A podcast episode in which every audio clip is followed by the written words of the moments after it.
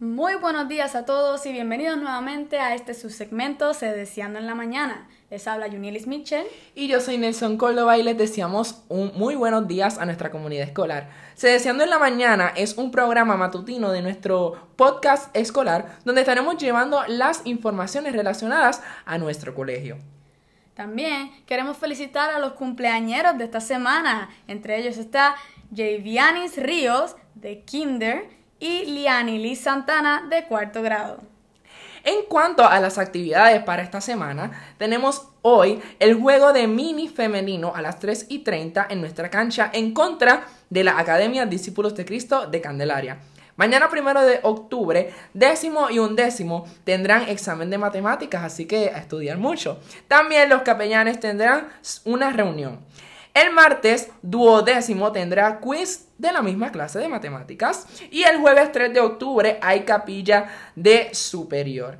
Me olvidé recordar que el miércoles tendremos la iniciación de las organizaciones estudiantiles a la una de la tarde en el auditorio.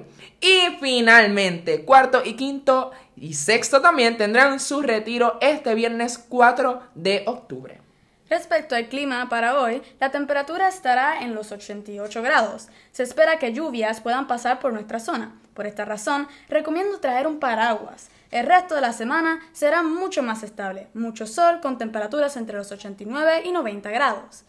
Recuerden mantenerse hidratados ante la ola de calor. Y en las conmemoraciones internacionales, Junielis, te cuento.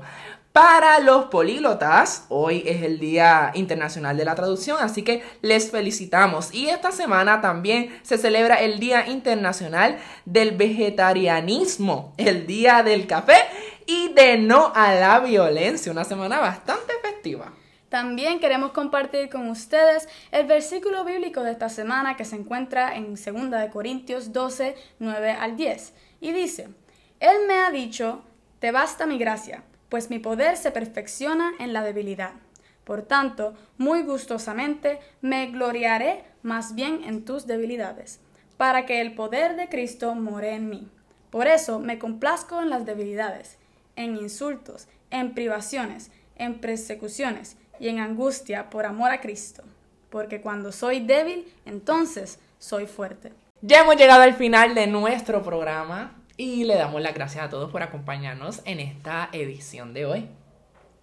Y asimismo nos despedimos con mucho cariño a todo nuestro colegio, facultad, estudiantado, padres y esperamos que tengan una muy buena semana llena de bendición.